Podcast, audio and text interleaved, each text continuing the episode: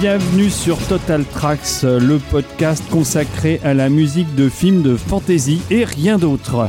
Épisode 74. Alors non, on en est qu'à l'épisode 9, Rafik, mais c'est déjà énorme. Bonjour Rafik d'ailleurs. Bonjour David. Et bonjour Olivier. Bonjour à tous. T'es sûr que c'est Ah neuf oui, oui, ah oui, oui. Moi j'ai perdu le fil, il y, en Ah a- bah. il y en beaucoup trop. euh. Moi j'ai perdu, j'ai tout perdu. Et donc, c'est non mais c'est quand même incroyable de se dire que on va avoir besoin d'une dizaine d'épisodes pour euh, juste euh, dresser un panorama, même pas exhaustif, euh, des films, des musiques de films de fantasy. La grosse surprise étant qu'effectivement, quand on a commencé à faire la liste, c'est là qu'on s'est rendu compte que au tournant des années 2000, on a commencé à avoir beaucoup, beaucoup de films de fantasy, même si, c'est le paradoxe est là, les amateurs de fantasy n'ont pas vraiment l'impression d'avoir été tant gâtés Non, que ça oui, c'est c'est ces vrai. deux dernières décennies. Mais en réalité, il y a eu beaucoup de films qui participent pleinement du genre. Et on ne parle pas de l'animation, ou très peu, on a cité Mm. quelques-uns, mais pas. On, on essaye d'en- d'éviter de se le garder pour euh, d'autres émissions. Et on ne parle pas de ce qui vient de l'Asie Tout à fait. euh, et d'autres pays euh, exotiques. Et on n'a pas parlé non plus de tout ce qui est euh, mythologie gréco-romaine. ni euh, des trucs gothiques. Mm. ça fait, ça, Ça, fait, ouais, que c'est ouais. ouais, c'est quand même marrant. Donc à suivre en euh, à peu près 28 épisodes. Ah, c'est ça.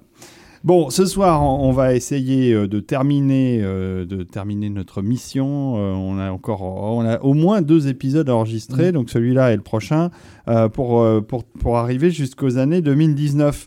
Euh, en attendant, on va remercier mille fois nos tipeurs. Merci les tipeurs. qui nous ont fait dépasser la barre des 100 tipeurs cet été. Alors c'est un tout petit peu retombé au mois d'août, à la fin août, parce qu'en en fait c'est à échéance mensuelle, donc il y a des gens qui font des types uniques, qui nous donnent même beaucoup de sous euh, d'un coup euh, pour nous soutenir, et, mais qui sont pas abonnés à l'année. Et voilà, bah écoutez, on- non seulement on vous remercie, mais on vous encourage et on encourage tous ceux qui n'ont pas encore rejoint notre communauté de tipeurs à nous soutenir, et euh, non seulement ça nous fait plaisir, mais ça nous encourage à euh, continuer. Oui, oui, c'est très agréable de, de, de- de lire les commentaires aussi qu'on a sur le Tipeee, que, que les tipeurs nous, nous, nous laissent. C'est encourageant parce que ça nous permet, nous, quand on enregistre l'émission, d'avoir à l'esprit, en fait, qu'il y a ces, ces gens-là, en fait, qui nous écoutent, euh, et pas juste euh, Olivier et David en face de moi, Même écoutant si mes- tu es ravi que nous soyons là, mais Oui. bon.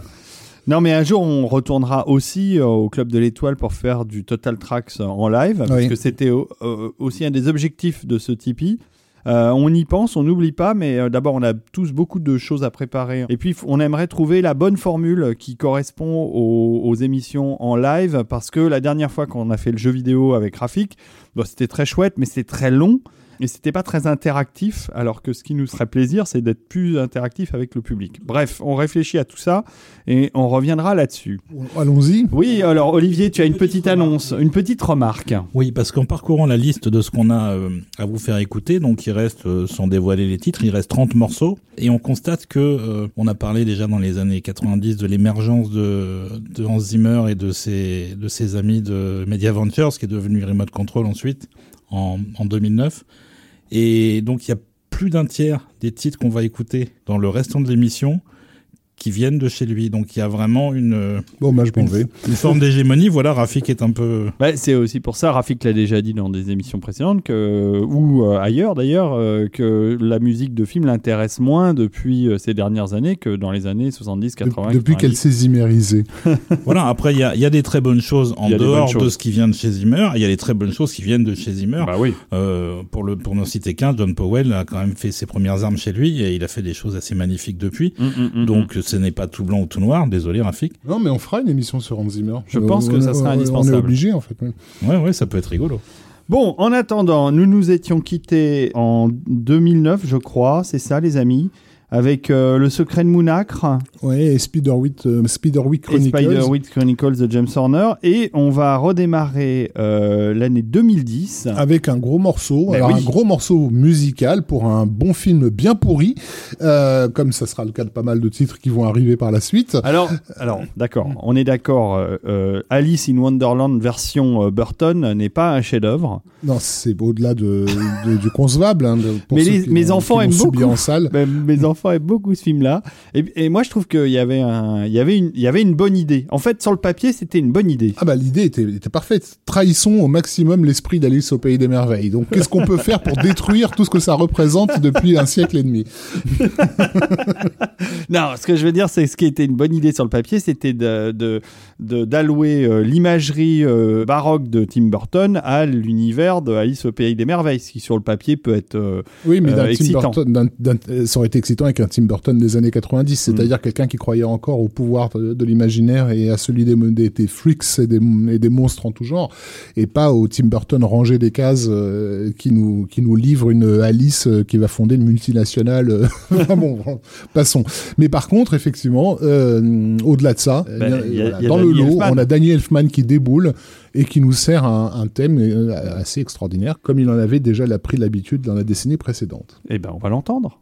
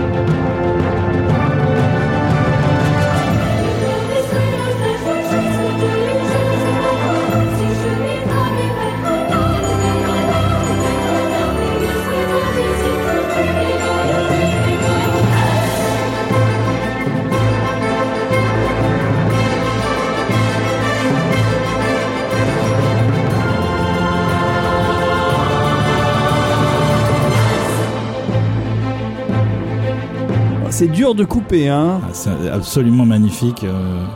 Alors le, thème est, euh, est décliné en plusieurs versions dans le, dans le film. Il avait été conçu au départ euh, pour être uniquement instrumental et Elfman a commencé à nourrir une forme d'obsession sur le fait qu'il lui fallait des lyrics, il lui fallait du texte dessus. Et donc il l'a il l'a écrit dans l'espace d'une heure dans une salle d'attente dans un aéroport. Il a écrit toutes les paroles, il l'a enregistré et Burton ne savait pas très bien quoi en faire. Le thème revient dans le film et dès qu'il y avait les, versions chantées, il en a fait, euh, il en a enregistré plusieurs. Il savait pas quoi en faire, il l'a finalement relégué au générique de fin, ce que je trouve vraiment dommage parce Mm. que l'essence même du film est, est contenue aussi dans le texte. Ça rappelle euh, d'ailleurs euh, la musique, l'excellente musique de Black Beauty de Elfman.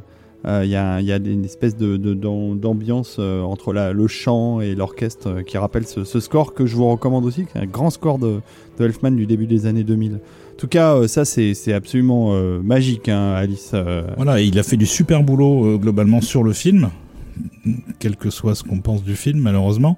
Par contre, ça a été une expérience très très compliquée à la fois pour Elfman et pour Burton, puisque c'est le- le premier film que Burton faisait qui faisait autant appel à des, des images de synthèse et des, des écrans verts. Ouais.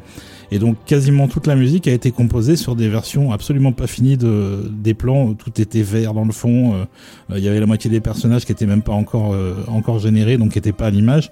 Et il se- il s'en est quand même plutôt bien sorti. Ouais. Mais en fait, il ne savait absolument pas si ça allait marcher. Justement parce qu'il a composé sans, sans avoir un film euh, à peu près complet. Mm, Donc, mm. euh, donc ça, a, été- ça a vraiment été jusqu'au dernier moment. Il y a eu beaucoup de tensions.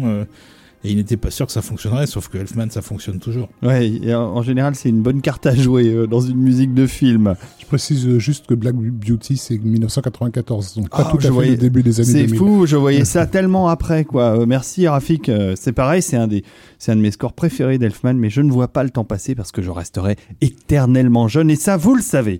Alors, Rafik. Tu resteras éternellement dans épisode 1 Oui, c'est ça, ouais. Alors, je vois à dans quoi la tu fais séquence allusion. finale. C'est ça. Restons en 2010 avec un jeune compositeur euh, que j'apprécie tout particulièrement et qui a prouvé d'ailleurs les années suivantes qu'il était euh, à la hauteur de ce qu'on lui demandait. Euh, c'est Parfois. ouais, mais enfin dans l'ensemble, je trouve que c'est un mec doué. C'est Henry Jackman.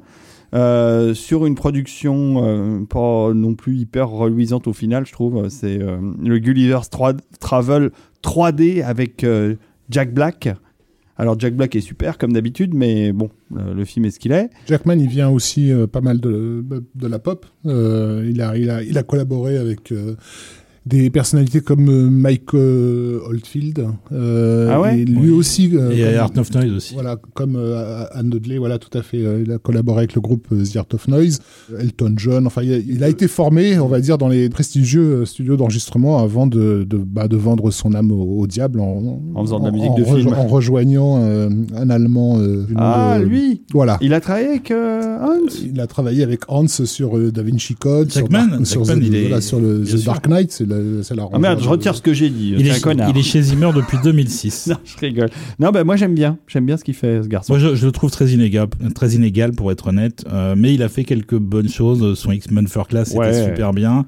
Euh, ce qu'il avait fait pour Puss in Boots, c'était très bien aussi. Euh, Le dessin et, animé. et, King- euh, et Kingsman, qu'il a co-composé avec euh, Matthew Margeson, Oui. est franchement sympa. Ouais, tout ce qu'il a fait pour Kingsman. En, en général, euh, ce qu'il fait pour euh, Vaughan, comment Mm, Matthew Matthew Vaughan. Vaughan, c'est c'est plutôt bien. Et euh, moi, j'avais bien aimé ce qu'il avait fait pour Disney, euh, pour euh, le truc avec le robot. ouais, là. Big Hero 6. Big Hero 6, Ouais. ouais, c'était très sympa. Même si je suis pas fan de la saga, il a aussi fait le quatrième volet de Uncharted, euh, la série Ouais. de jeux vidéo, voilà, qui était assez aventureux, exotique, Ouais, etc. un mec qui bosse beaucoup maintenant, euh, Ron Jackman. hein. Oui, oui, il est, il est, euh, il est à fond. Bah, comme, comme le sont tous les mecs de chez Zimmer à qui on donne l'opportunité d'avoir un jour un gros film. Euh, la question, c'est plus, euh, on va dire, la, la fréquence à laquelle ils enchaînent les films. Euh, c'est pour ça que je, je, je me demande si on les trouve pas assez inégaux euh, par moment. C'est qu'ils ne peuvent pas donner la même attention sur tous les projets sur lesquels ils travaillent. Ils en font trop. Donc je pense qu'il y a l'équipe additionnelle qui prend le relais derrière et c'est pour ça que certains scores sur lesquels ils vont passer plus de temps sonnent mieux simplement parce qu'ils ont vraiment pris le temps de faire la chose euh, jusqu'au bout et à, à côté de ça, il y en a d'autres qui sont faits par des, des compositeurs additionnels essentiellement Ouais. et ça s'entend. Hmm. Alors, on a eu euh, déjà le- les voyages de Gulliver dans, un- dans notre premier épisode par, euh, par Bernard Herrmann. Je Euh, crois qu'on était passé rapidement sur celui de Trevor Jones. On n'avait pas Oui, forcément écouté, pas, mais, ouais. on- mais en tout cas, il y a eu un. il y a Bah, eu un Trevor une Jones de les productions années 90, télé voilà. euh, de, de belle facture Voilà. d'ailleurs. Je- ça me fait penser que après Alice au pays des merveilles, euh, merveilles pardon, euh, Gulliver, on va avoir bientôt les années suivantes, on aura Jack euh, le tueur de géants, on aura Oz, etc. Il y a un retour au dans ces années 2010, il y a un retour au grand thème de la fantasy classique, euh, au conte. Tout ça, c'est le, le résultat de la vague Harry Potter, Lord of the Rings, en fait. hein. Mm. On se jette sur toutes les franchises, propriétés intellectuelles. Qu'est-ce de- on a les droits de quoi? Enfin, il faut Ouais. imaginer dans les studios, la première, euh, premier réflexe, c'est on a les droits de, quelles de quelles adaptations. Et Euh, Disney va pas se gêner aussi pour replier son propre catalogue Voilà. de, Donc, de, de euh, films, de, enfin de, de scénarios d'imaginaire. Dans ces cas-là, il faut pas s'étonner qu'effectivement des choses déjà multi-adaptées se, se retrouvent à l'écran. Ça a toujours fonctionné un peu hein, sur ce principe. Euh, quand le Robin des Bois de Kevin Costner avait cartonné, on a eu des trois mousquetaires qui sont revenus en pagaille euh, sur les écrans pendant quelques années. Mhm, donc ça, mhm. c'est voilà, c'est un mouvement connu. Bon alors Gulliver's Travel, Henry Jackman 2010, quelque chose à ajouter sur, ce, sur cette musique? Euh, sur cette musique, non, mais une petite anecdote marrante euh, qui indique que la famille de Jackman est dans la musique depuis très longtemps, c'est que son grand-père jouait de la clarinette sur euh, la chanson When I'm 64 des Beatles qui est sur l'album Sgt Pepper. Ah bah dis donc. Voilà. C'est précis ça. C'est vraiment pour la blague, pour le coup. mais c'est marrant. Bon, on va écouter euh, ce Mais- morceau. mais- mais parce que la, la clarinette est très importante sur cette chanson. En fait, c'est l'instrument qui fait la chanson. D'accord. On va écouter un bout de Gulliver's Travel d'Henry Jackman. C'est sorti en 2010.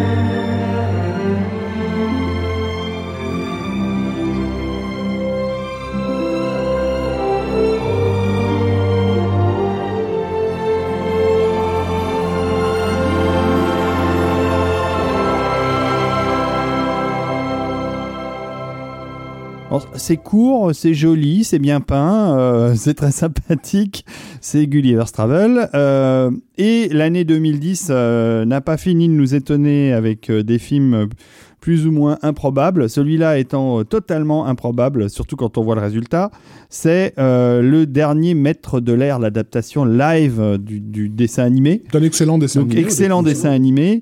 Euh, et, et donc c'est James Newton Howard qui va euh, composer la musique pour son copain, puisque depuis le sixième sens. euh, Oui, pour son copain de l'époque. Oui. Puisqu'aujourd'hui, sans qu'on ait vraiment le, le détail des raisons, ils ne travaillent plus ensemble. Ouais. Mais c'est vrai que à date, James Newton Howard avait fait tous les films de, de Shyamalan, quel que soit le résultat à l'écran, la musique était toujours d'une très belle tenue. Et le, le dernier Maître de l'air, c'est c'est vraiment un des climax de leur collaboration, Hmm.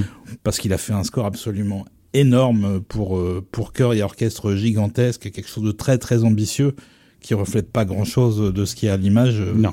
Malheureusement, pour le pour le spectateur. Et donc JNH quand il travaille pour euh, pour Shyamalan, il travaille toujours de la même façon. Il travaillait toujours de la même façon, c'est-à-dire que il lit le, il lit le script. Si je me permets juste une euh, petite parenthèse, pour le dernier conc- le concert des 30 ans, euh, c'est ça, c'était les 30 ans de carrière de, de James Newton Howard, enfin son sa série de concerts, Oui. il, il rend hommage à Night Shyamalan et il y a une très belle suite qui, qui donne d'ailleurs très envie de voir tous les films parce que la suite est formidablement bien montée. Donc euh, je sais pas s'ils sont toujours fâchés, mais en tout cas il n'hésite pas à, à parler de sa collaboration avec Shyamalan. On sait pas, on sait pas s'ils sont fâchés en fait. Euh, ce qui est très possible, c'est que Shyamalan euh, n'ait plus les moyens de l'embaucher. ça c'est vrai, parce qu'il doit Puisque- pas être donné. James Howard est quelqu'un de très très cher, c'est un des plus chers avec Zimmer. Ça doit être 1 à 2 millions de, de cachets par film. Et c'est vrai que sur un film comme Ce qu'il a relancé. comme, comme Split, il y avait ouais. y avait pas le budget pour ça, clairement. Mm, mm, mm. Euh, le résultat musical est assez catastrophique d'ailleurs, mais bon. Euh, Alors pour, pour en revenir au pour en revenir au, au sujet, donc JNH quand il travaille pour euh, Shyamalan, lit le script et ensuite se fait envoyer le storyboard. Et à partir de ça, sans avoir vu aucune image définitive du film, il compose déjà 15-20 minutes en réaction émotionnelle à ce qu'il a vu et ce qu'il a lu. Mhm. Et ensuite, à partir de ces idées-là, il va développer le score complet quand il aura le, le premier montage du film. Donc bah, on va écouter euh, le, le dernier morceau de l'album qui s'appelle Flow Like Water. Ouais. On va pas l'écouter en entier parce qu'il est un peu long, mais euh, vous allez voir que c'est quelque chose qui synthétise un peu toutes les approches du film, tous les thèmes du film, et c'est assez phénoménal.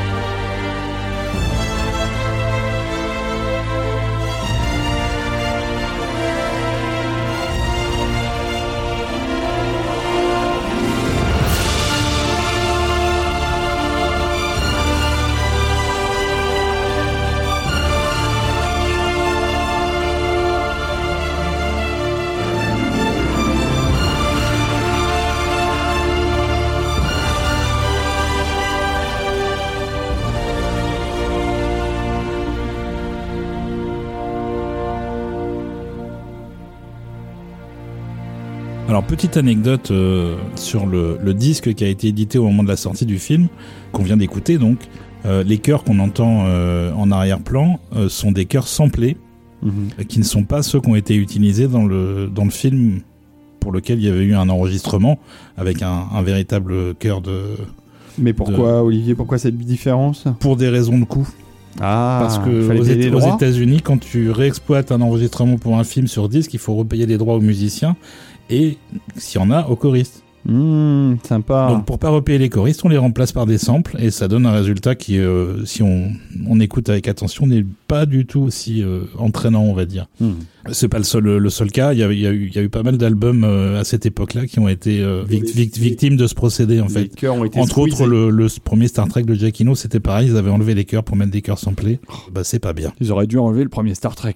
C'était plus simple. Bref, alors, soyons, continuons à être méchants, puisque l'année 2010 se termine sur un film absolument formidable. Enfin, moi, c'est une de mes comédies préférées, j'avoue. euh, je me poile beaucoup en regardant L'apprenti sorcier, car Nicolas Cage est drôle jusqu'à la, au- au- à la racine des cheveux, puisqu'il les a très longs dans ce film-là. J'attendais la fin de la, sa phrase pour, ça- pour vérifier s'il était Je- sérieux. Je croyais que c'était une blague en fait. Non, non, je- je- pour moi, c'est une grande comédie. euh, Je ris beaucoup. Voilà. Ça s'appelle L'apprenti sorcier. C'est une production Disney qui est sortie en 2010 et dont la musique a été confiée à Trevor Rabin. Euh, Et moi, je, moi, non, le film est, est sympa. Il part de l'idée de, de reprendre ce qu'avait fait Disney euh, dans Fantasia et dans le, le court métrage avec euh, Mickey qui devient apprenti sorcier. On est parti de là-dessus, euh, qui à, à la base est, est inspiré d'une musique De Paul Ducasse. de Paul Ducasse. Et donc là, tu dis qu'en fait, ils ont remplacé Mickey par Nicolas Cage. Exactement. Mais Ah, sauf que je idée. trouve que Mi- euh, Nicolas Cage a une plus belle coupe de cheveux que Mickey dans, dans ce film. Il a des cheveux longs alors qu'on sait bien qu'il a plus de cheveux déjà depuis très longtemps. Quand même, ce film plaît beaucoup aux enfants. Moi, j'ai montré à mes deux filles euh, en bas âge et qu'elles l'ont trouvé tout à fait à leur goût. Bon, un petit peu moins aux parents, euh, surtout les parents cinéphiles. hein. C'est beaucoup moins ex- exaltant. Et mais bon, on aime bien Trevor Rabin, Olivier et moi. On aime bien Trevor Rabin. Moi, j'ai toujours bien aimé Trevor Rabin. Ben oui. Euh, déjà, j'aimais bien avant qu'il se mette à la composition pour le cinéma parce que j'ai toujours été assez fan de, de Yes. Et donc, le groupe, moi donc. euh, le groupe de rock euh, prog euh, Yes, il a été guitariste de ce groupe de 83-95. Mhm. Et après, il a décidé de se lancer, d'une part, dans une carrière solo qui continue encore aujourd'hui, un peu en pointillé, et d'autre part, dans la composition pour le cinéma. Et il s'est donc immiscé dans les studios de, de Hans Zimmer, Ben oui. où on lui a dit, bah écoute, tu peux rester si tu veux. Et du coup, il a travaillé beaucoup avec Zimmer. Il a Et beaucoup avec Nicolas Cage, puisque c'est Beaucoup lui, avec Nicolas Bagaja- Cage. Benjamin Gates, c'était déjà. et surtout beaucoup avec euh, le producteur Jerry Bruckheimer, Bah oui, c'est ça. puisqu'il a fait 13 films euh, Ouais, en tant que le- compositeur pour, pour Bruckheimer. C'était le, le- le compositeur numéro 2 après euh, Hans Zimmer pour bosser euh, pour Bruckheimer. Enfin, à, à savoir que dans la Zimmer Company, on ne sait pas qui trop qui travaille pour qui, ou comme ils, ils bossent tout en groupe. euh, euh, c'est souvent pas forcément celui qui a le plus bossé sur une musique qui met son nom au générique. Ça, c'est parfois vrai, effectivement. effectivement. Et il a pas mal bossé en duo, d'ailleurs, avec euh, Mark Mancina Ouais. ou avec Harry Gregson Williams, dont il était au, débat, au départ assistant.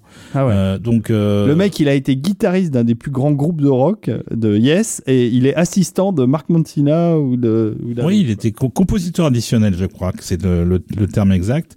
Alors, il s'est provisoirement retiré en 2015 de la composition pour l'image, justement pour refaire une tournée avec Yes, pour refaire un album solo. Mais bon, il a pas dit qu'il reviendrait pas. Et, euh, et franchement, quand on compare avec d'autres noms qui sont apparus depuis, je trouve que Rabin, c'est pas tout à fait honteux ce que ce qu'il fait. Ça sonne très euh, très remote control ou très Media Ouais. Ventures, comme Bah, on on va voir tout de suite. hein. Et donc là, il a fait sa version de l'apprenti sorcier de, Ouais. de Paul Ducasse, euh, qui était un, poème- un poème symphonique qui lui-même était inspiré d'un poème de Goethe. Mhm. Donc ça fait beaucoup beaucoup d'inspiration. Vous allez nous dire ce que vous en pensez dans les commentaires euh, de cette adaptation de l'apprenti sorcier. Écoutons.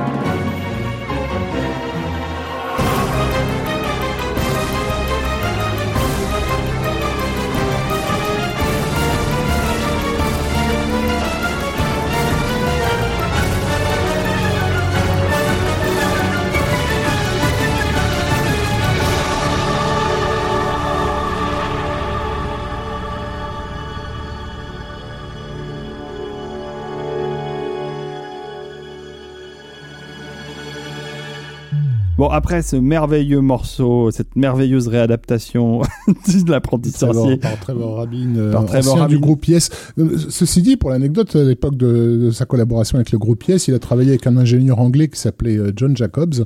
Et c'est assez fascinant de constater que c'est le début des aventures de Rabin et Jacobs. Euh, Oh. Ça, je pense qu'il fallait quand même le, le souligner. Excellent. Merci. Bon, amis. et puis on a remarqué aussi euh, qu'on était bien à la Zimmer Company euh, dans, le, dans ce morceau, puisqu'on retrouve euh, des accents des Pirates des Caraïbes extrêmement prononcés. Bref, rien ne se perd, tout se transforme, et, et voilà.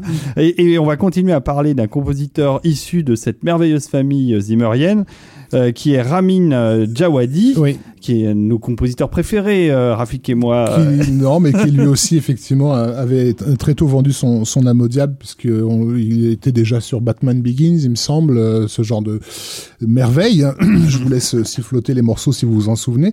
Donc voilà, Ramin Djawadi qui est, non mais qui va être propulsé au, au- au sommet très très rapidement avec euh, le succès surprise quand même, il faut le rappeler, de la série euh, Game of Thrones, hein, adapté des romans de George R. Martin, qui au départ est quand même un, peu un coup de poker. Moi je me souviens d'avoir lu des previews sur euh, la réalisation de cette série et c'était dans des, des- des entrefilés hein, dans les magazines. Personne n'a- n'attendait vraiment euh, avec avidité, sauf les fans de fantasy ou ceux qui avaient lu les bouquins, cette adaptation-là. Et c'est une des raisons pour lesquelles ils n'ont pas forcément eu les coups des franches pour, le choix de leur compositeur.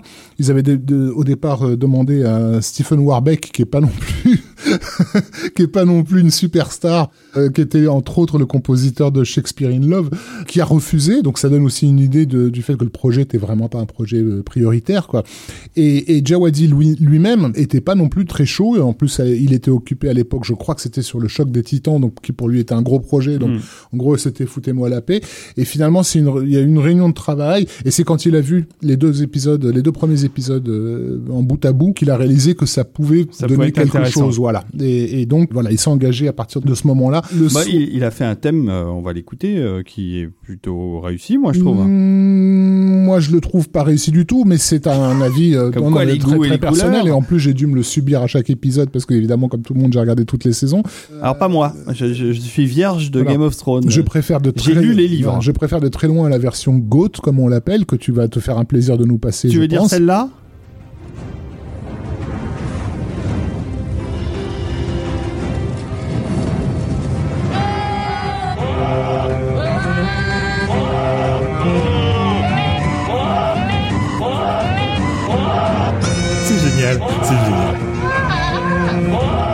Vous fait beaucoup rire. hein. Ça, ça, me- ça, ça me plaît. Ça, ça me plaît. Moi, j'aurais- voulu que chaque, que chaque épisode commence comme ça. Donc voilà. C'est vrai ceux- bien trouvé. Pour ceux ça intéresse, c'est- fait entièrement à partir de samples de chèvres. Non, c'est pas des samples, c'est carrément des, Des- des extraits, vidéos, des extraits de vidéos, ouais. ouais, de chefs qui bellent, euh, enfin qui qui Et c'est buglent. Ça a été mixé avec la musique. Non, mais ce qui est, ce qui est intéressant avec le, euh, néanmoins avec l'approche du score de, de, de Game of Thrones, c'est que euh, Benioff et, et Weiss, qui sont des gros fans de fantasy, en plus d'être des rôlistes à ma connaissance, euh, étaient aussi tout à fait conscients qu'il fallait vraiment annoncer aux spectateurs qu'ils allaient jouer sur d'autres terres que celles auxquelles on était habitué.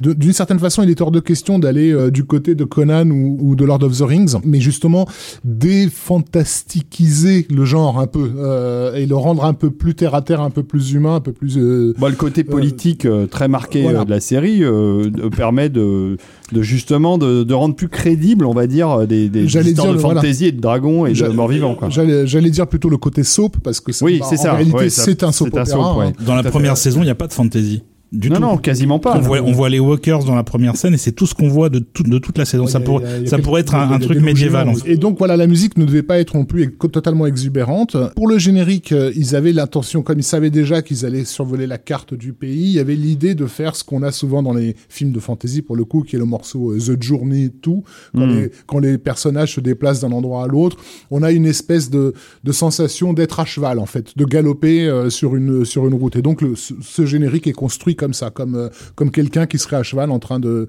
de traverser Westeros. Euh, Donc ça, ça, a donné, ça a donné l'angle. Après, au niveau thématique, c'est construit bah, comme comme le euh, c'est- l'émotion en fait qui va prédominer dans dans dans l'illustration mu- musicale de, de de la série et euh, et la question des familles donc en fait chaque clan va avoir son, Son thème, thème. bien identifié, etc. Les Lannister, etc. Les Greyjoy et compagnie. Parfois même d'ailleurs de façon étonnante puisque je crois me souvenir que euh, il y a un des personnages, euh, je crois que c'est Tyrion qui dans la saison 2 se met carrément à siffler le thème de sa maison à un moment donné. euh, donc on peut imaginer que le thème de, de la maison est inspiré d'un- d'une mélodie qui existe vraiment euh, dans l'univers du film en fait. Euh, donc voilà. Une sorte de, une sorte de marseillaise, une sorte Voilà. de marche. Mais il est quand même à noter qu'il y a très très très peu, il y a très peu, et ça je, je trouve ça étonnant, de musique intradiégétique dans, dans Game of Thrones. C'est-à-dire il n'y a pas de scène de taverne, de choses comme ça, où on entendrait de la musique que ces Ah oui. personnages écoutent euh, Ouais, au ouais, quotidien. Très très peu, ou alors c'est vraiment dans le dans l'arrière-plan et on la on la remarque pas. On Mais- remarque dans les tavernes qu'il y a des, qu'il y a du Starbucks, qu'il y a du café Starbucks. Ça, oui, non, mais c'est oh, encore cette vieille blague. c'est pas une blague, c'était la vérité. Oui, je sais, je Elle sais, a mais oublié son, elle a oublié son café euh, sur la euh, table. Mais il y a, il y a quand même, effectivement, il y a beaucoup de travail de la part de Jawadi sur la série. Euh, ce que je trouve Ah bah, ça a dommage. l'occuper quelques semaines parce qu'il y a quand même beaucoup d'épisodes. Oui, bah oui, il y a 5, 6, 7 heures de musique par, euh, par saison. Euh, le problème, c'est que euh, il a écrit plein de thèmes, comme tu disais, Rafik, pour les familles, pour les lieux, pour certains personnages euh, un peu à part. Euh, mais il y a très peu de choses qui soient mémorables, en fait, dans ce qu'il a fait, à part le thème principal qu'on vient d'entendre là, et euh, éventuellement le thème des Lannister, parce qu'ils Oui. ils en ont fait une chanson basée sur le, le texte de, de George Martin. Mais sinon, le reste, moi, je serais incapable de vous, quasiment, de vous, de vous chanter un des thèmes de, de la série. Et pourtant, ils sont bien là. Donc, quelque part, ils jouent leur rôle d'une manière un, un peu plus retenue. Et c'est un peu à l'image de la musique de film d'aujourd'hui. Mm, mm, mm. On doit moins la remarquer, on doit moins l'entendre. Elle doit plus se fondre dans le, dans le décor, mais elle doit être là quand même. Bon, on va écouter un autre thème euh, en dehors de- du, du main title euh, bêlé par, euh, par des chèvres. On va écouter euh, un morceau qui s'appelle Light of the Seven. On peut juste me le replacer parce Oui. que moi je connais pas du tout la série. C'est la saison 6. Est-ce qu'on spoil, Rafik? Oui, quand même. On spoil, ouais. non, mais bon. Euh, donc c'est c'est une scène où euh, où Cersei Lannister a décidé d'exécuter en masse une bonne partie de ses opposants. Oh, mais ça, ça arrive tout le temps. C'est pas, c'est pas du Oui tout mais du là spoil. c'est oui mais là c'est de l'extermination à grande échelle puisque elle fait remplir les caves d'un grand bâtiment officiel dans lequel il y a une cérémonie euh, avec euh, l'équivalent de dans Game of Thrones de ce qui pourrait être du napalm Ah oui. et elle fait tout péter le bâtiment littéralement est pulvérisé et tout le monde est tout le monde est carbonisé instantanément. Ah, c'est chouette. Et donc cette séquence-là, euh, donc c'est une lente progression. On va vous mettre plutôt la fin du morceau, mais c'est une c'est une lente progression vers euh, cette espèce de, de cataclysme. Et c'est construit comme un morceau de Philip Glass avec euh, d'abord le piano qui donne une sorte de rythme euh, assez lancinant au début et qui sera ensuite remplacé dans le dans le final par l'orgue. Il n'y a pas de piano d'habitude Ouais. dans, dans Game of Thrones. C'est un instrument qui est quasiment jamais utilisé jusqu'à cet épisode-là parce qu'il avait été banni Par le- par Benioff et, Et Weiss. et, et Weiss. De même que la flûte a été bannie également, puisque au, au départ, Jawadi voulait faire son thème principal avec de la flûte. Il l'a remplacé par le violoncelle parce On que l'a flûte était exclue Pas de parce que, selon eux, ça sonnait pas assez médiéval. Lol. Alors, on écoute Light of the Seven.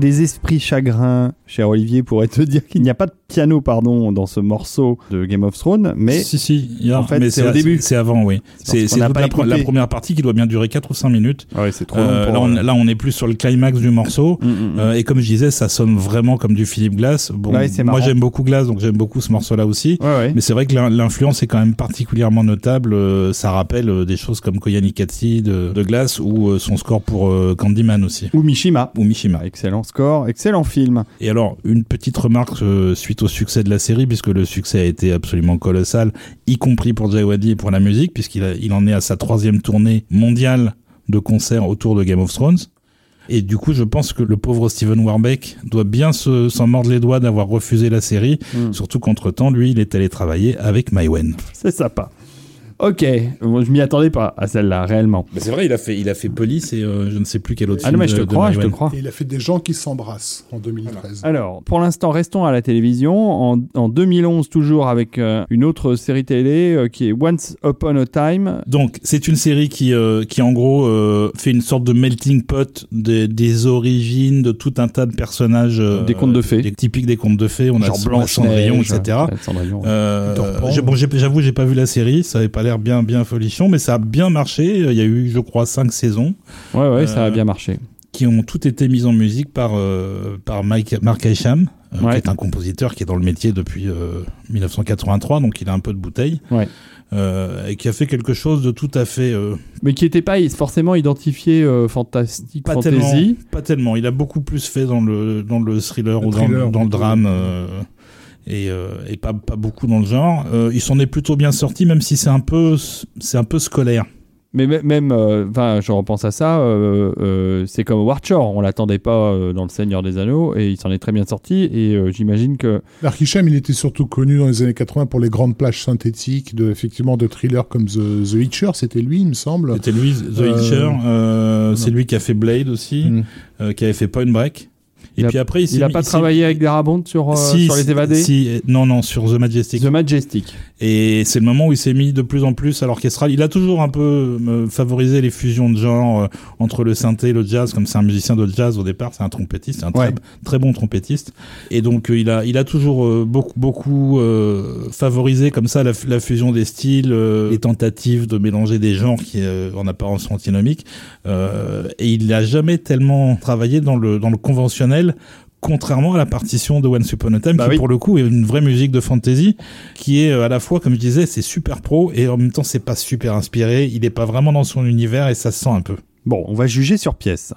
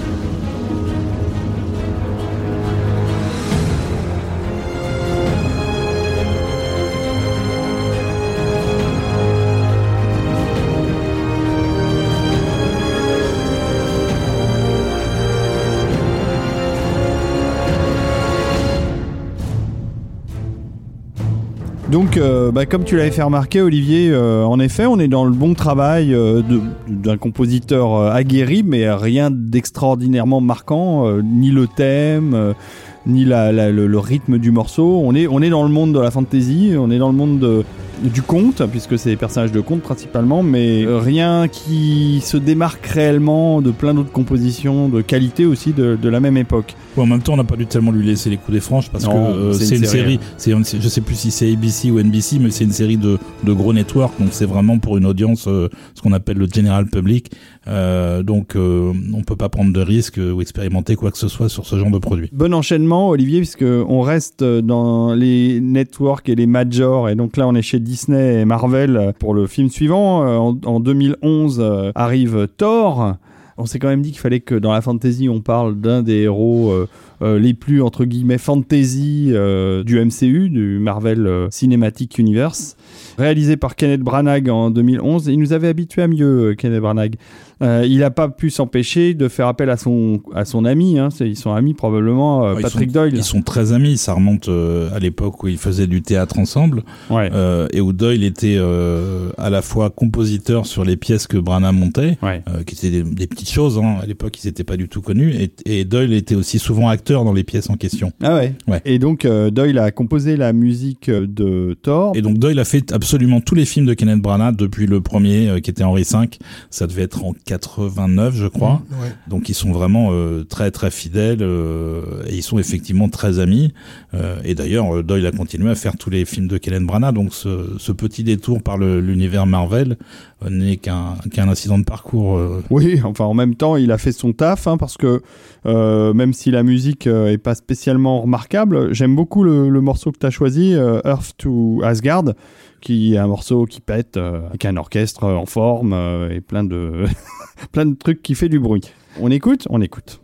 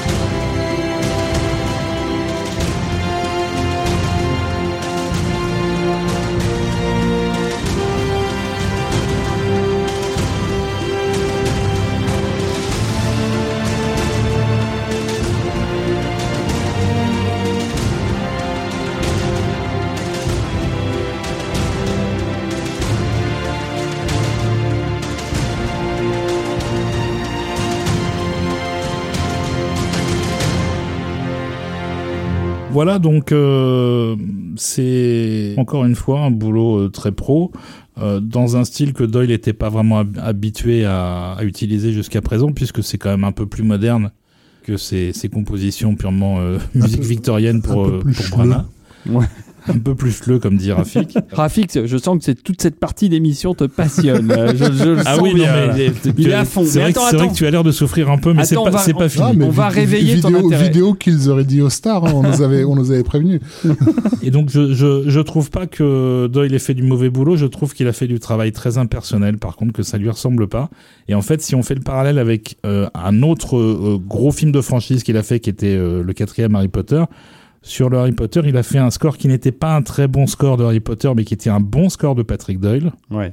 Et là, il a fait un score qui est un bon score de film de super-héros Marvel, Mais qui est mais c'est pas un très bon score de. Ouais, d'accord. Bon, on reste en 2011 avec un film euh, pas très connu, euh, même pas connu du tout, parce que c'est pas un long métrage, c'est un moyen métrage, si je me souviens bien. Oui, 38 minutes. Par contre, c'est une euh, découverte au niveau de sa musique et de son compositeur, parce que moi je le connaissais pas, je, l'ai découvert avec cette musique-là, et euh, ça fait partie de ces petites perles comme ça qui euh, arrivent dans la musique de film, euh, qui nous tombent dessus, et auxquelles on s'attend pas forcément, et on passe un très bon moment à écouter euh, la musique de Stuart Hancock euh, pour donc ce, ce moyen métrage qui s'appelle Hawk je crois que tu connaissais pas euh, Rafik avant qu'on t'en parle. Du tout. Par contre, Olivier, toi, tu connais un peu plus les dessous de cette affaire et surtout euh, peut-être son compositeur, euh, Stuart Hancock. Est-ce que tu as quelque chose à ajouter ou à nous détailler là-dessus? Oui, oui. Alors, c'est un, moyen métrage de fantasy basé sur, des, légendes celtes originaires des Pays de Galles où le film a été, a été tourné. Mhm. C'est un projet de très longue haleine puisque quand le compositeur a commencé à en parler avec le réalisateur, il, il a laissé couler 8 avant qu'ils finissent par mettre le film en musique. Donc c'est vraiment une production euh, très très étalée dans le temps où ils ont quand même récupéré suffisamment de budget pour faire quelque chose qui est assez visuellement intéressant. Euh, après j'ai vu que le trailer, j'ai pas vu le film, Ouais. il, il est quand même assez euh, je- ça doit pas assez- être facile de le voir. difficile à, à- à voir. Ouais. Et donc, euh, et donc Stuart Hancock a fait un vrai score de fantasy. Il a réussi à convaincre la production, Dont il y a un disque.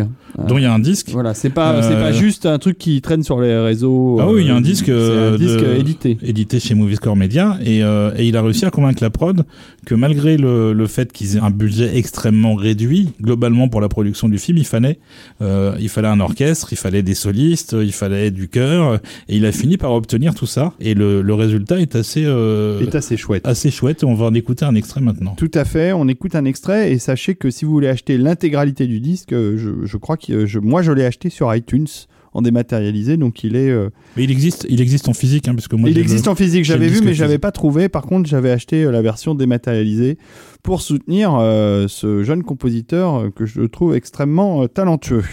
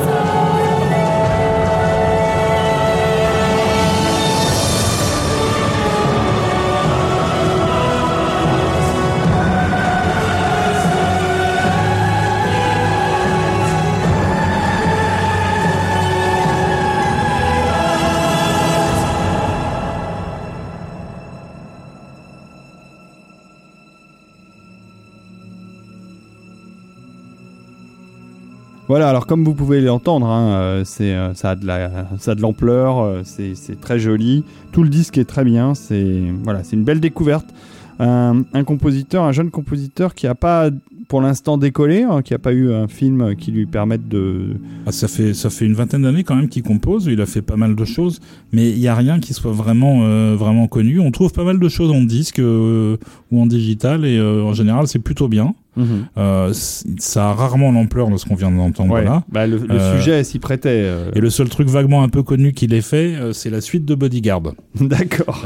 avec pas les mêmes acteurs forcément. Bah oui. Donc voilà, Spartan Cock, essayez d'en écouter sur le net et, et vous verrez Vous que ferez une idée. il ne lui manque que Un grand film. un, un grand film ou un film qui mériterait d'avoir un, un score un peu ambitieux. Alors, un qui a eu plusieurs fois des grands films à illustrer, en tout cas des films à gros budget, c'est euh, le compositeur suivant, euh, Steve Jablonski.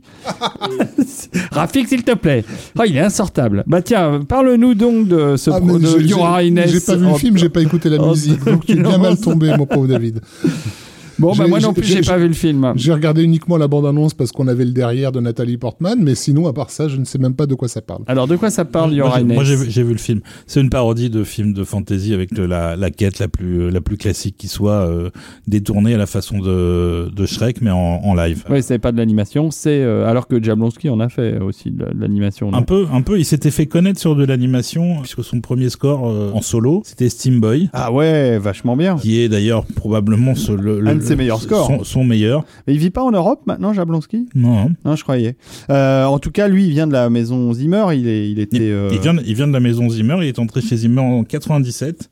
Il y a fait carrière euh, sur d'abord tous les remakes de classiques de films d'horreur qui ont été mis en prod à cette époque-là. D'accord. Euh, c'est-à-dire euh, Amityville, Massacre à la tronçonneuse, Vendredi 13, euh, ah oui, ces trucs-là. Les Griffes de la Nuit, enfin tous les reboots, c'est lui qui les a mis en musique de façon plutôt Bah, honorable, ouais. mais c'est surtout la saga du très grand Michael Bay pour Transformers qui lui a donné ses lettres de noblesse puisqu'il a fait les cinq Transformers euh, à, date, bah. à date. il, a, il a un courage immense, cet homme. Donc ça fait ça fait énormément de musique puisque Ouais. les films en sont couverts euh, et que littéralement sur le, le cinquième, le film doit faire deux heures et demie, il doit y avoir 2h28 de musique. ah ouais, ouais, ouais. J'exagère à peine. Non, non, Donc, mais. euh, et, et franchement, moi j'aime bien ce qu'il a fait, en tout cas pour le premier Transformers. C'était plutôt un peu au-dessus du lot de ce qui sortait de chez Zimmer à l'époque. Après, il s'est aussi perdu entre temps sur plein d'autres projets euh, moisis sur lesquels la musique ne peut pas The briller. Island, c'était pas lui? The, The Island, Alors, c'était lui. The Island, il y a un très beau morceau qui a été repris pour la bande-annonce d'Avatar. Et je reviens sur ce que tu disais sur Steam Boy. Steam Boy, c'est un de mes scores préférés ces 20 dernières années. C'est très beau. C'est, c'est... Le film est superbe. Moi, j'adore le film d'animation d'Otomo. Et je l'ai récupéré récemment en HD en Blu-ray. Et c'est un très chouette film avec une très belle musique. Et là, pour Your Highness, donc parodie. Est-ce que la musique est à l'image de la parodie de fantasy que, que c'est? Alors, il est pas allé dans la parodie euh, pure et dure classique, euh, c'est-à-dire que c'est pas c'est un score pour orchestre, mais il y a aussi de l'électronique. Hmm. Il a essayé de mélanger un peu les deux. Il y a beaucoup de, de deuxième degré et de vitalité dans sa musique. Ça mérite euh, largement d'y jeter une oreille. Bon, bah, Et de toute façon, euh, Jablonski est quelqu'un qui est, euh, à mon sens, par exemple, il est probablement beaucoup plus talentueux que des gens comme Jawadi ou, euh, ou certains autres qu'on va être amenés à citer dans les, dans les heures qui viennent. D'accord. C'est parti pour Your Highness.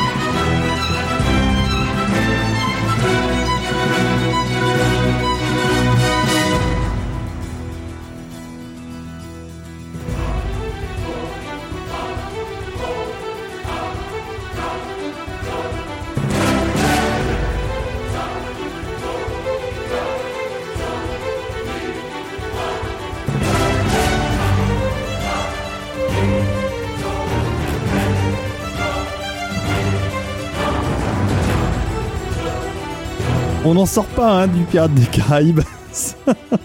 Toujours un peu l'impression que que le drapeau noir euh, revient euh, dans ses musiques. euh, En fait, c'est pas tellement euh, d'un point de vue thématique qu'on a les Pirates des Caraïbes, c'est que c'est l'usage des, ostinat- le tempo. des ostinati ouais, ouais. qui fait que tout sonne à peu près tout le temps pareil. Bon, en tout cas, c'est du bon boulot. Hein. ça, ça, ça donne envie de, de voir le film. hein. Je crois que Rafik va se précipiter à son vidéoclub pour louer le DVD ou la VHS.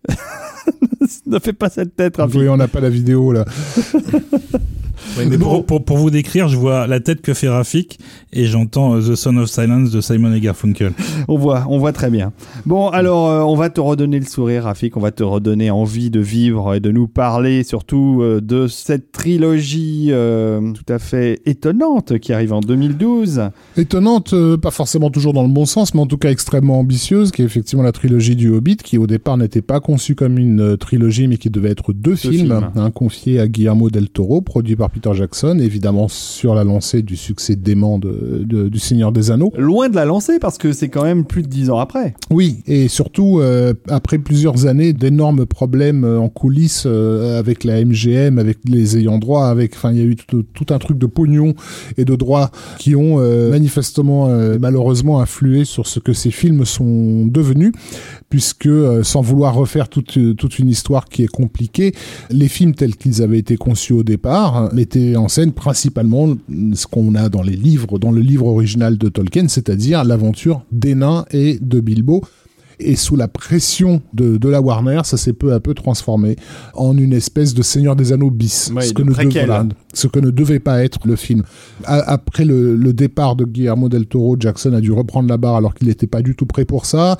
Il a tourné le film en catastrophe en fait parce qu'il devait vraiment courir après une locomotive qui avait été lancée sans lui. Euh, il en a même fait une vidéo, il y a même un bonus euh, de- dans les éditions spéciales dans lequel il en est presque à s'excuser en fait d'avoir fait le film dans ces conditions-là, que étaient les pires conditions imaginables. En fait, c'est un film qui ne lui appartenait pas, qu'il a donc qu'il a essayé de de se réapproprier euh, avec des majors qui demandaient des, des choses qui ne collaient pas du tout avec euh, ce qu'ils étaient en train de faire. Il fallait rajouter une histoire d'amour, il fallait rajouter du Legolas, il fallait rajouter du bon. Bon, cela dit, je l'ai revu euh, récemment, les versions longues, entièrement en 3D euh, chez moi, euh, avec mes enfants. Il Il n'y a reste- pas à dire, ça reste Il quand même reste des beaux morceaux un évidemment. spectacle de qualité. Il reste des beaux morceaux, il y a un budget démentiel, euh, contrairement, on l'oublie, à, à la trilogie originelle, mais il faut, voilà, le Seigneur, de- le Seigneur des Anneaux a été développé à l'ombre des studios, c'est-à-dire en gros, on on s'occupait pas de ce qu'ils étaient en train de faire, ça a donné euh, ce que ça a donné.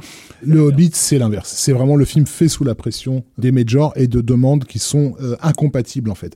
Et ça, à mon sens, ça se ressent dans la musique que que Howard Shore a fait. Alors, Howard Shore, évidemment, était ravi de revisiter La Terre du Milieu, puisqu'il avait, il avait fourni un travail insensé, on en avait déjà Colossal. parlé, colossal sur la trilogie originale. Sur celui-ci, je crois qu'il a composé quelque chose comme 60, euh, nou- une soixantaine de nouveaux Alors, thèmes. Enfin, euh, un- 65 nouveaux Ouais. thèmes euh, et il réutilise une cinquantaine de thèmes Voilà. préexistants de la, de la première trilogie. Voilà. En tout, euh, si vraiment on, dé- on- on prend tous les motifs, euh, etc., il a dû composer quelque chose comme 160 euh, thèmes et motifs pour la Terre du Milieu, ce qui est euh, inégalé dans l'histoire de la musique de film. Tiens, d'ailleurs, j'ai une question euh, pour vous, euh, les spécialistes. J'ai revu euh, les films avec mes enfants euh, et j'ai commencé à montrer à ma plus petite euh, la trilogie du Seigneur des Anneaux et j'ai enchaîné par la trilogie du Hobbit. Qu'en pensez-vous? Est-ce que vous pensez qu'il vaut mieux voir ça dans, leur, euh, dans le sens de la production ou dans le sens de l'histoire? Moi, je Oui. le fais plutôt dans le Dans- sens de la Dans production. le sens de la prod, oui. J'ai, en fait, j'ai, j'ai lu à mon fils le Hobbit. Mhm. Ensuite, une fois qu'on a fini de lire le Hobbit, je lui ai montré le Seigneur, des, Anneaux. Il était familier de l'univers, mais pas de l'histoire. Et maintenant qu'il a vu le Seigneur des Anneaux, on va pouvoir faire l'adaptation du, du Hobbit, Hobbit. je pense. Voilà, c'est ce que j'ai choisi comme. Eh ben, c'est bien, ça me, ça me conforte dans l'idée que c'était aussi le sens le plus logique de, de voir ces films. Voilà, c'était notre euh, épisode spécial euh, Élevez vos enfants en écoutant ça. de la musique. Et en regardant des films. Entre Le Seigneur des Anneaux et Le Hobbit, il y a eu King Kong. Pour Shore, qui a été une expérience assez, euh, assez désagréable, Bah oui, puisque, parce qu'il n'a pas été retenu. puisqu'ils avaient enchaîné. euh, C'est pas qu'il a- a pas été retenu, c'est qu'il a composé la musique. Euh, Non, c'est que- pire que ça, c'est qu'il a enregistré une partie de la musique. C'est-à-dire que, euh, évidemment, il était reparti à travailler pour Jackson euh, tout de suite.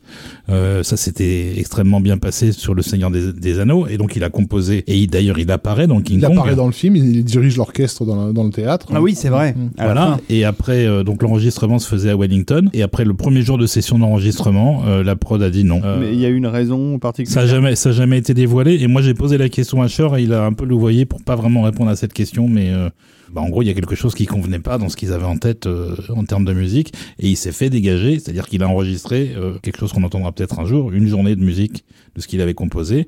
Et après, il s'est, il, il s'est fait sortir. Ils ont même pas enregistré le reste. Et il a été remplacé par James Newton Howard qui a fait ensuite, euh, en, en trois semaines, la partition qui est dans le film. Voilà. Donc, euh, Qui est pas ce que Newton Howard a fait de mieux, mais bon, il s'en non, sort. c'est, non, c'est, fran- c'est bien. c'est franchement honnête. euh, Oui, oui, oui, surtout vu le, vu le délai. Mais Shore n'est- ne s'est pas ne s'est pas brouillé pour autant avec Jackson.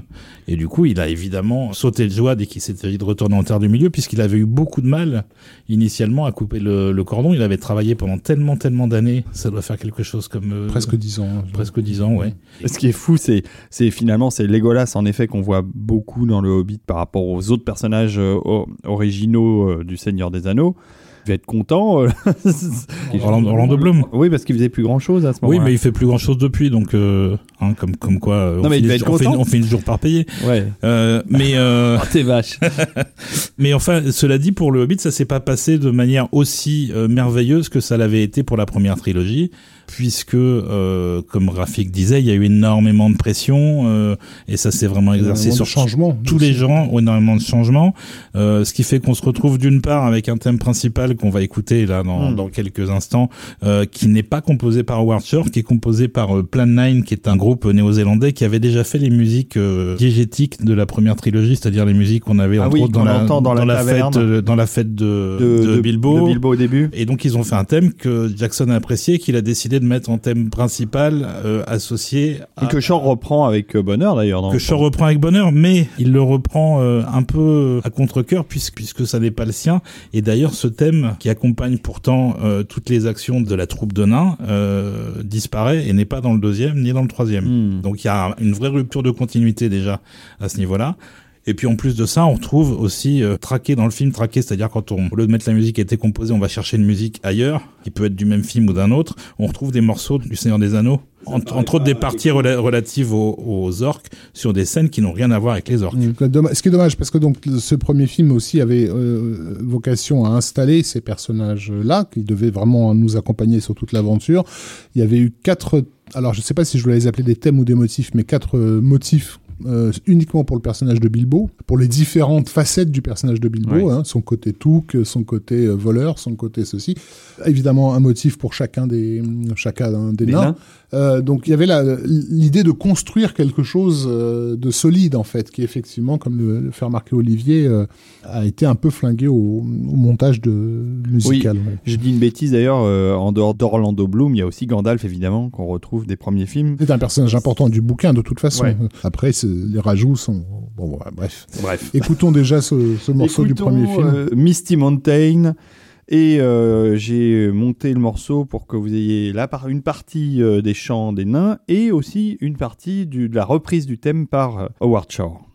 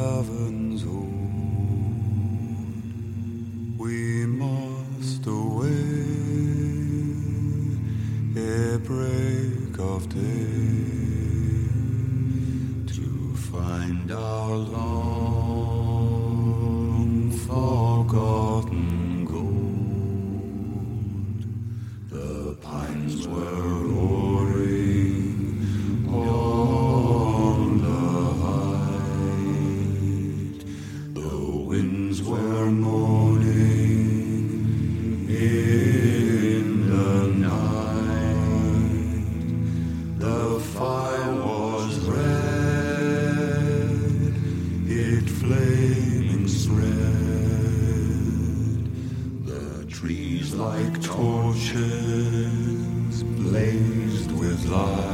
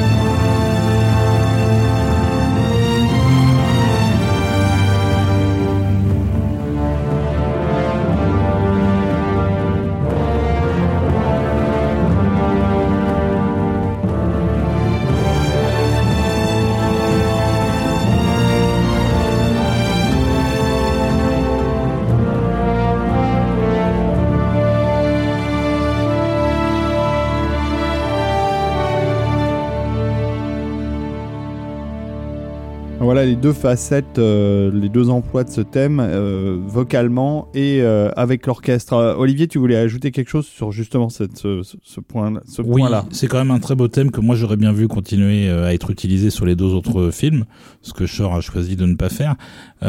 Et je pense qu'il a probablement, il le dit pas, mais il a probablement pas très bien vécu la façon dont sa musique a été montée dans le film. Parce qu'il n'était pas habitué à ce genre de relation. C'était pas Jackson qui avait la main à, ce moment-là du procès. C'était le studio qui avait repris la main, très certainement. Et du coup, moi j'ai le sentiment qu'il a un petit peu lâché l'affaire, c'est-à-dire qu'il a fait le job jusqu'au bout, il a composé euh, magnifiquement pour les deux autres films, mais euh, bah déjà ça s'est plus fait à Londres. Autant le Hobbit, le premier, a été enregistré à Road avec le même orchestre que le Seigneur des Anneaux. Euh, les deux autres, pour des raisons de coût de production, ça s'est fait à Wellington, euh, en Nouvelle-Zélande, et, euh, euh, n'a même pas vraiment participé à l'enregistrement puisque c'était Conrad, Conrad Pop qui dirigeait l'orchestre sur la désolation de Smog et La bataille des cinq armes. Voilà. Et donc voilà donc l'impression que, que oui que Howard Shore a un peu pris du recul avec sa avec sa création de par les, les problèmes de, de pression euh, continue pendant la production du film. Bon, bah, c'est dommage, euh, mais il n'empêche qu'il y a deux films suivants dont on va écouter aussi un extrait. Alors, pour le, le deuxième, pour la désolation de Smog, euh, euh, vous avez choisi euh, une partie d'un mor- du morceau Beyond the Forest. C'est un assez long morceau. Il se passe plein de choses aussi dans ce film-là, et Oui. encore avec des défis techniques. ce qui se passe à la fin, d'ailleurs. Non, non, il y a des, belles choses, même pas simplement techniques, mais même au niveau de la mise en scène, puisqu'il y a, y a toute un, une perte de sens que les personnages vivent en traversant cette forêt avant la rencontre avec les araignées et tout ça. Il y a, y a- y a toujours des bonnes idées de mise en scène. hein. C'est encore une fois quand c'est juste que au niveau du récit, euh, il y a quelque chose qui, qui cloche, quelque chose qui Mm, marche mm, plus, mm. parce qu'on sent bien qu'il y a eu des réécritures euh, non-stop et pas toujours dans, dans, dans, dans le sens de rendre service à, à l'œuvre. En fait. Et puis, euh, c'est comme c'est à la base du Tolkien, mais que ça a été extrêmement gonflé et rajout, avec plein d'ajouts, etc. Bah, on n'est plus du tout dans le texte de Tolkien, et ce qui n'est pas. ce qui n'est pas le cas du Seigneur des Anneaux, où là, euh, euh, Jackson avait essayé de rester au plus près du texte or- originel. Enfin, ça donne quand même de beaux morceaux, et on va écouter voilà cet extrait de Beyond the Forest.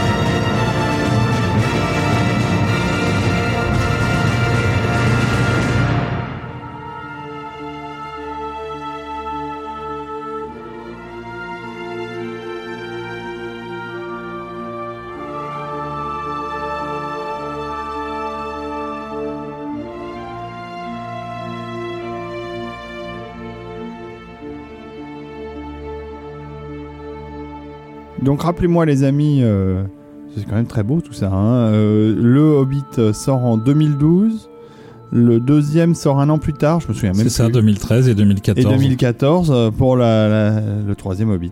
Donc euh, un an, quasiment un an de post-production entre chaque film, ça- ça- parce que tout avait été, j'imagine, filmé comme pour Le Seigneur des Anneaux, de bout en bout pour les trois films, Rafik.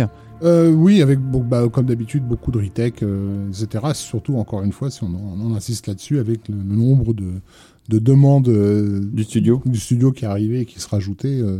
Et beaucoup Ouais. plus de numérique que dans les, que dans les premiers Oh, films. ça, ça c'était attendu et normal. Euh, le- les, les méthodes de travail ont eu largement le temps de changer en, en, En 20 dix ans. Il y avait aussi l'ambition qui n'a pas été satisfaite jusqu'au bout de faire un film en, avec une plus haute fréquence ah oui, c'est vrai qu'il y avait ça. Le film était 3D. sorti en 3D et en et HFR. et en HFR, donc C'était ça- compliqué, Ça complique le- d'autant plus le, le- le tournage, etc. Et donc la le, le caractère, on va dire numérique, euh, simplifiait un peu le, le process, même si au bout du compte, la plupart des salles n'ont même pas diffusé le film comme correctement. Non. Donc voilà, c'est une production à, à problème, ce qu'il a Et aujourd'hui, d'ailleurs, euh, à part Angly, euh, pe- personne ne tourne en HFR. Et c'est bien dommage parce que ceux qui ont eu l'opportunité de voir justement le Hobbit en, en HFR ont, ont su apprécier la, la- la différence, l'incroyable différence, et notamment, notamment sur les scènes d'effets spéciaux qui de, prennent un caractère hyper réaliste, complètement euh, démentiel. Mm, mm. Enfin, la bataille des cinq armées, en l'occurrence, euh, donc le troisième morceau qu'on va écouter en HFR, moi je veux même pas le regarder euh, autrement, quoi. Bah, c'est clair que le, le film a été- vraiment été pensé pour ça et la mise en scène a été La mise en pensée scène a pour été ça. pensée pour ça, et c'est-à-dire qu'il il, il en devient invisible dans, en version entre guillemets normale. C'est-à-dire que si, si vous regardez le DVD ou si vous regardez dans une salle entre guillemets euh, normale, Moi, je l'ai vu en Blu-ray 3D. C'est déjà pas mal. Mais c'est flou. Euh, Enfin, je veux dire, tu vois, rien- tu vois rien, alors que l'action, euh, l'action en HFR se détache, c'est-à-dire que ton regard a le temps de voir ce qui se passe à l'image, de comprendre les mouvements des personnages, des uns par rapport aux autres, etc. Donc le plaisir en est décuplé. On rappelle juste pour les gens qui Mm. n'ont pas notre habitude de parler euh, technique, le HFR, donc la haute fréquence d'image, c'est 60 images par seconde, enfin à l'époque où ils ont Mm. tourné le Hobbit, parce Ouais. que depuis ça a encore changé. c'est à mais bon. 120 maintenant. ouais. Et, euh, et c'était euh, pour partir d'une idée qu'avait eu Douglas Trumbull des années auparavant avec le Shoscan, c'était pour se rapprocher de la fréquence native de l'ima- de, de, de l'œil humain. L'œil humain, tout à capte à peu près 68 images Mm, secondes. mm, mm. Et donc, à passer en 60 images secondes, euh, ça permettait en effet d'avoir une, une fluidité, une profondeur. Euh, Et de dans... se débarrasser du flou du mouvement. du- Exactement. Mais le problème, c'est que le flou de mouvement, le spectateur l'associe à son expérience cinéma. Oui. Et donc le problème aussi de, de- du HFR, c'est que dans les dix premières minutes, lorsqu'on n'est pas habitué à voir du HFR, le cerveau réagit mal en fait, parce Mhm. qu'il a une, le cerveau accepte une convention qui est celle du flou cinématographique, qu'il n'a plus, et donc il se met à faire n'importe quoi. C'est-à-dire qu'il se met à inventer des trucs qui sont pas là. Mhm. Euh, et, no- et notamment, il donne l'impression que les comédiens bougent de façon saccadée alors que c'est pas le cas du tout, ou alors que euh, le- ce que les gens appellent le, le- le grain vidéo, ils ont l'impression que c'est du grain vidéo. En vidéo, on n'avait pas avec les images entrelacées, On n'avait pas voilà, ce, ce flou-là. Et par convention, donc les gens voient une image qui leur déplaît en fait. Sauf que ce qui était intéressant, c'est qu'au bout de 10 minutes, un quart d'heure, cette sensation disparaît et que le cerveau accepte de voir l'image telle qu'elle est vraiment. Et là, elle, elle prend toute sa mesure parce qu'elle devient euh, stupéfiante en fait, euh, euh, hyper réaliste. Et d'ailleurs, la durée des scènes d'exposition, l'arrivée des nains euh, chez Bilbo, correspond peu ou prou à la période d'adaptation dont on a Ah oui. besoin pour s'habituer au rendu du HFR. Et une fois que le, la quête démarre véritablement, on est déjà prêt Mm. à pouvoir apprécier absolument tout ce qui Voilà. va nous être Et proposé. arrivé à la première grosse scène euh, d'effets spéciaux du premier film, qui était le- le- la rencontre avec les trois trolls, en HFR, l'expérience était sans commune mesure. Quoi. Et encore une fois, je, je veux même pas voir les films En autrement. 3D, en HFR, là, on plonge vraiment au cœur de- de- d'un monde de fantasy, comme Mhm. si on était euh, dans le décor. De nous y faire croire, oui, de, Ouais. de nous faire euh, vraiment d'être troublé par, par l'idée que ça se passe vraiment devant nos yeux, quoi. Euh, voilà, bon, bah, c'est comme ça. on- ils ont essayé, quoi. Au moins, ils ont essayé. On y reviendra peut-être, hein, parce Mm. qu'on sait que James Cameron a- apprécie tout particulièrement euh, la haute fréquence d'image et la 3D. Donc, euh, Il voulait déjà essayer de l'imposer pour Avatar, hein, sauf qu'on avait fait comprendre que déjà qu'il était en train d'imposer au monde entier la 3D alors que les salles n'étaient pas équipées. on, on allait se calmer sur les frais, ouais. mais, euh, mais, mais les suites d'Avatar sont prévues à haute fréquence. Ouais. Mm, mm. Et donc, il y a un film là, qui sort en ce moment de Angly euh, avec de la haute fréquence d'image à 120 images Voilà, c'est- secondes. Angli Jamie qui, Angli continue à faire des films qui ne sont visibles que dans trois salles au monde. C'est ça. C'est ça, le ça. film avec, euh, avec Will Smith, euh, vieux et jeune. donc on, on verra ça. Euh, En tout cas, euh, le, ce qu'ils appellent le- donc le 3D+, qui est le HFR euh, en 3D, euh, est, est annoncé sur les affiches françaises de Jamie Liman, le film d'Angly, et, et donc a priori on devrait pouvoir le voir dans, cette, dans ces conditions-là. On va arrêter avec la partie technophile. C'est ça, mais- on va- on- et on va finir en musique cet épisode puisqu'on va s'arrêter avec le Hobbit. hein, ça me paraît une bonne idée de terminer euh, sur le Hobbit. Euh, je vous dis au revoir les amis et je vous dis à la prochaine émission. En attendant, profitez bien de ce- toutes ces longues heures de de- de- d'écoute de, la fantasy euh, en podcast avec Total Tracks. N'oubliez pas d'aller tiper. Hein Tipeee, Tipeee, euh, Dieu vous le rendra, comme disait Enrico Macias. Merci à Moi, je, tous. moi, je me casse. et, on va- et si vous voulez en savoir plus sur Olivier Desbrosses, vous allez sur underscores.fr et là, vous, c'est quand même ton domaine. Enfin, euh, c'est pas tellement sur moi, c'est pas très intéressant. Ah, C'est et tu mets pas ta biographie sur underscores.fr Non, pas encore, non. C'est plus sur la musique de film et les compositeurs et les, les gens qui la font. Le site de référence de la musique de film en France, c'est underscores.fr. On va se quitter avec le personnage de Iron Foot euh, dans une euh, séquence qui, dans, si ma Rien mémoire à voir est avec Iron Man. euh, n'est pas dans la version sale du, Non, film, mais dans la version longue. Il y a, peut-être 30 secondes alors qu'elle dure 5 minutes. dans la Iron ver- Foot, dans la c'est version- le, le cousin. euh, C'est le, le cousin de Balin, je crois. C'est ça. euh, qui est sur un cochon sauvage. C'est une sorte de, de nain. euh, littéralement, c'est un guerrier viking, mais sur un cochon. C'est ça. Eh bien, on se quitte avec ça. Je vous donne rendez-vous euh, très vite pour euh, le dernier épisode de Total Tracks consacré à la musique de film de fantasy. Merci. David. Merci. Merci Rafik. Merci. Au revoir les amis.